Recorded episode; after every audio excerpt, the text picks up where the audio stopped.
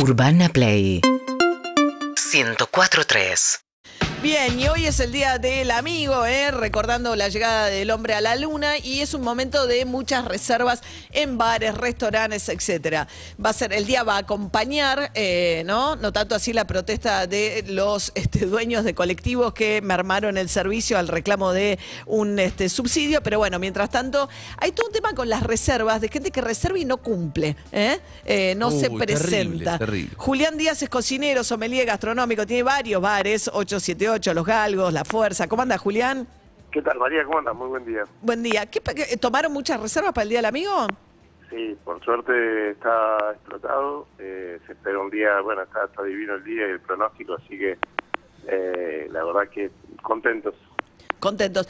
¿Pero qué está pasando con las reservas? Julián, me contaba alguien el otro día, un dueño de restaurante, que hay mucha gente que reserva y no se presenta, entonces hay toda una discusión acerca de si cobrar o no las reservas, o sea, como una especie de depósito en garantía.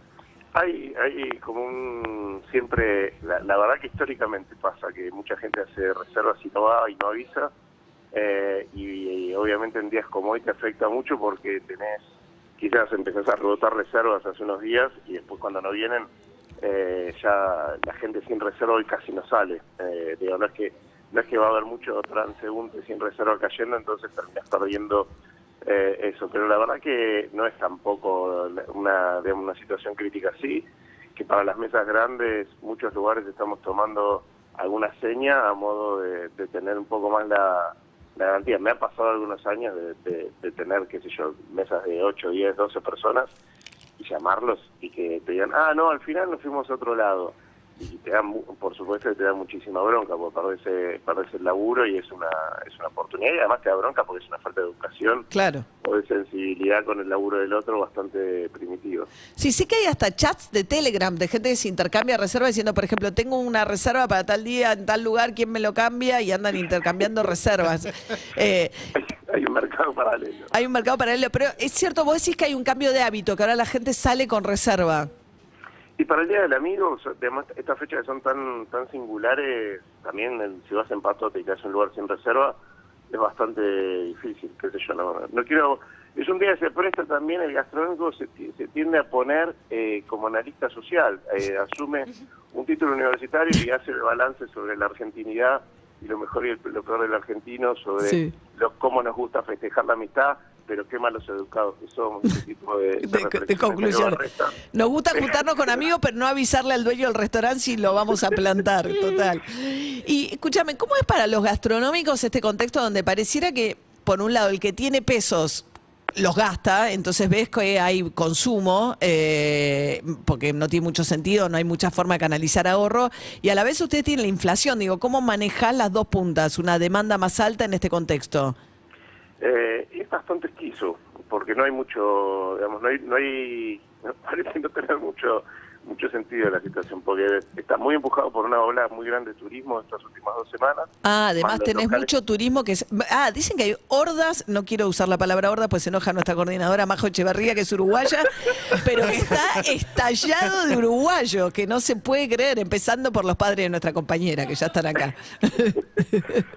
Sí, sí, la- no, más- allá de la, de, la humorada, sí, es es rara la situación porque estamos en una parte de la población en una situación muy crítica y en la parte de la población que tiene pesos excedentes está sale y va al cine, al teatro y a, y a morfar, entonces se ve reflejado, sobre todo estos días de, de, mm, de vacaciones de invierno, que hay mucho turismo interno, más los... El turismo extranjero, claro, que, es, Ah. que es regalado. El además. extranjero te das cuenta fácil. ¿Por qué? Porque, Porque pagan efectivo. Ah, pagan Ah, bueno, Porque claro. pagan efectivo. El, el local te paga con débito, No, pero con también yo tengo.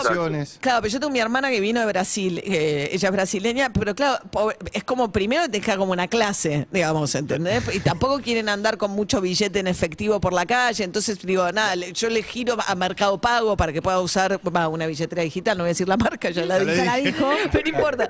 Pero claro, es verdad, el, el extranjero gasta mucho y en efectivo, fundamentalmente. Sí, y la gastronomía argentina digamos, tiene un posicionamiento regional, digamos, es como uno de los atractivos turísticos de, de nuestro país y de la ciudad, entonces como que ya vienen buscando las reservas en lugares específicos y queriendo tener buenas experiencias gastronómicas, así que eso mueve mucho, pero con vinculado a la inflación que mencionabas, eh, es bastante delicado porque digamos, toda esta semana hubo aumentos muy grandes de algunos insumos, eh, qué sé yo, la harina aumentó un 20%, por ejemplo, para, para Claro. la, digamos, la gastronomía, eso obviamente que pega fuerte, y al mismo tiempo estamos cuidando no subir los precios porque digamos no somos formadores de precios de la gastronomía, no, no somos mayoristas, entonces tampoco podés eh, pegarle un, un sacudón a la carta que después te, te termina pegando en contra con, con los clientes. Uno vive el cliente local, nosotros laburamos... digamos, Claro, los podés tener no son para turistas, entonces Claro. sin locales no hay, no hay, no hay laburo, ¿no? Bien, ¿sacaste algo de la carta, Julián, estos días por las restricciones a las importaciones o no? Nosotros no laburamos casi con productos importados porque hacemos toda la gastronomía argentina, pero sí tuvo algunos productos que aumentaron mucho, como mollejas o algunos cortes de carne, entonces para no trasladarlo directamente a precio de carta, sí te pones más creativo y buscas alternativas. Claro, la molleja, sí, la molleja está carísima. Mm. Bien, ju- ¿eh?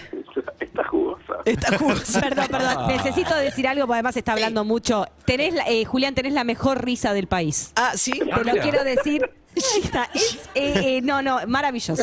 Me alegraste el mes, Julián. Muchas gracias, muchas gracias. Cocinero, sommelier, empresario gastronómico, tiene unos cuantos bares muy lindos en la ciudad, eh, como Roma, Los Galgos y La Fuerza. Gracias, Julián Díaz. Te mando un beso.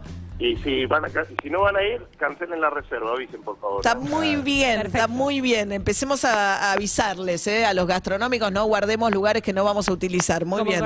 Ahí va. Te mando un beso, Muchas gracias. Chao, hasta luego.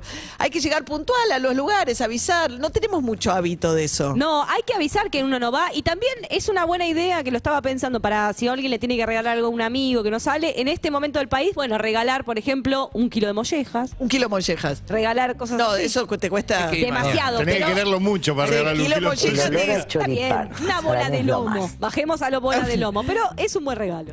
Seguinos en Instagram y Twitter. Arroba Urbana Play FM.